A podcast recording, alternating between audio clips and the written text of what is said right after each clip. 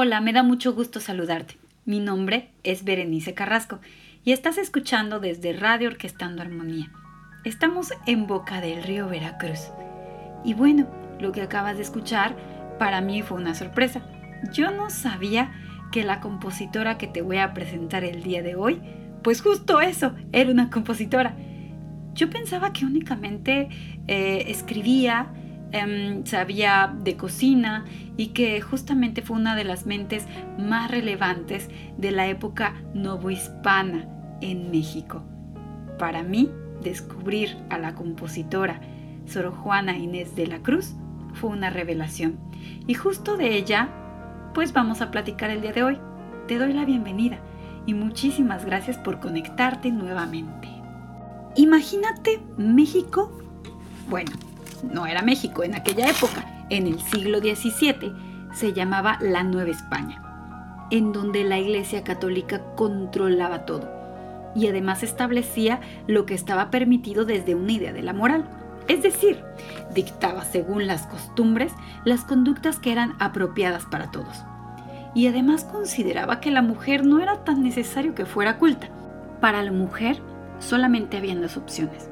La primera casarse y la segunda ser monja. Imagínate, qué rudo, ¿no? Solamente dos opciones. Ahora podemos tener la libertad de escoger ir a la universidad, por ejemplo, o desarrollar otro tipo de trabajos y no únicamente esas dos opciones.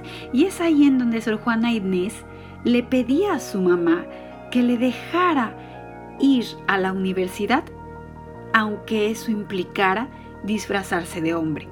Realmente nuestra compositora tiene una vida de mucha lucha, de mucho esfuerzo por lograr algo tan sublime como el aprendizaje, como el crecimiento, como el pensamiento.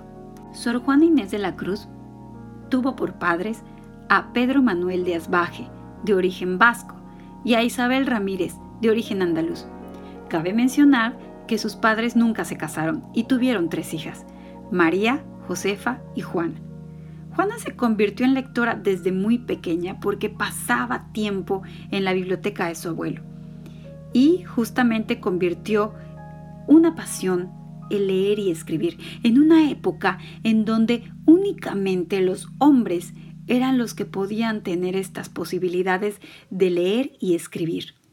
Y bueno, como te comentaba, desde que se enteró que había una universidad en México, empezó a presionar a su mamá para que la dejara ir. Y ella pensaba que con el hecho de vestirse de hombre era suficiente. Su mamá, sin embargo, obviamente no lo logró eh, acceder a esa petición que tenía Sor Juana Inés, o Juana en aquella época aún, y entonces la mandó a la Ciudad de México a casa de una tía para que siguiera aprendiendo. Mi muy querida era llamada por Leonor Carreto, en la corte de los virreyes novohispanos, y ahí pudo desarrollarse literalmente, y fue una época bastante buena para el crecimiento de nuestra compositora.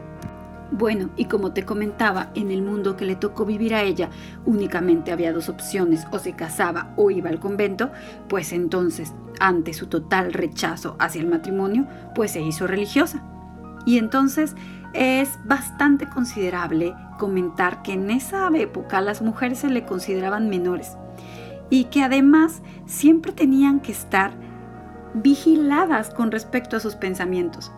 Imagina eso esta compositora, pues sí, estamos hablando de ella por la cuestión musical, pero a mí me gustaría destacar que toda la lucha que ella realizó es un poco la ganancia que tenemos las mujeres hoy en día.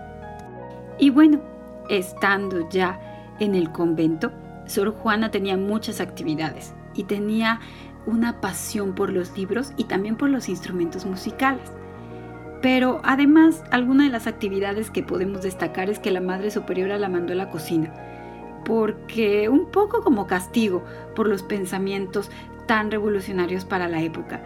Y justamente en ese lugar descubrió muchos platillos y decía, justamente la cito, si Aristóteles hubiera cocinado, mucho más hubiera escrito y mucho mejor. Para ella todas las acciones, todas las actividades estaban conectadas con la escritura, con el pensamiento, con la reflexión. Sor Juana cuestionaba el mundo que le tocó vivir, por lo que se ganó muchos enemigos. Y uno de ellos fue el arzobispo de la época, que mandó a quemar un montón de libros. Pero una amiga suya muy cercana, una virreina llamada María Luisa, al partir España se llevó varias obras de Sor Juana para salvaguardarla.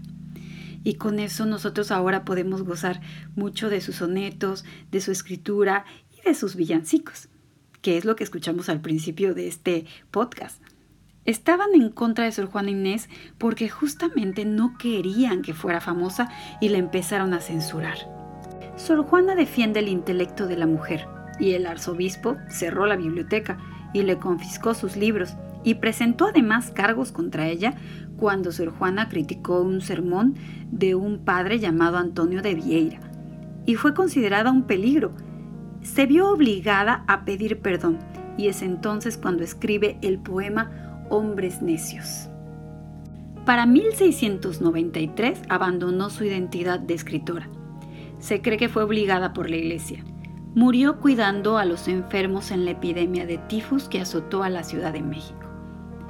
Pero más allá del desenlace tan trágico, me quedo con la idea de toda la lucha, toda la fuerza, toda la pasión que esta mujer invirtió por algo tan importante, la libertad.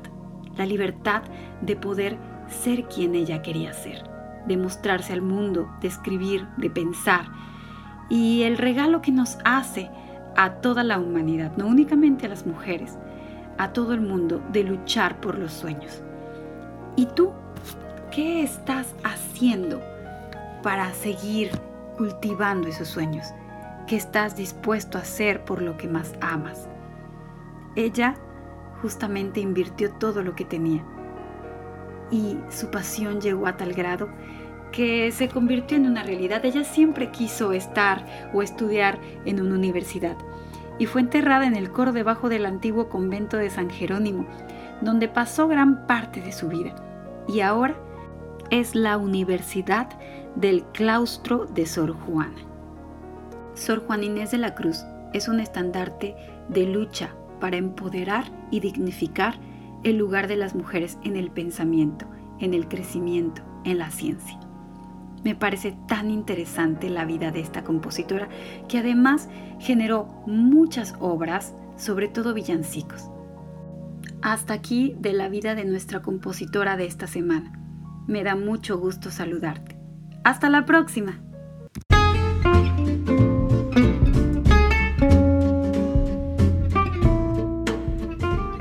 Radio Orquestando Armonía. Haciendo comunidad en Boca del Río.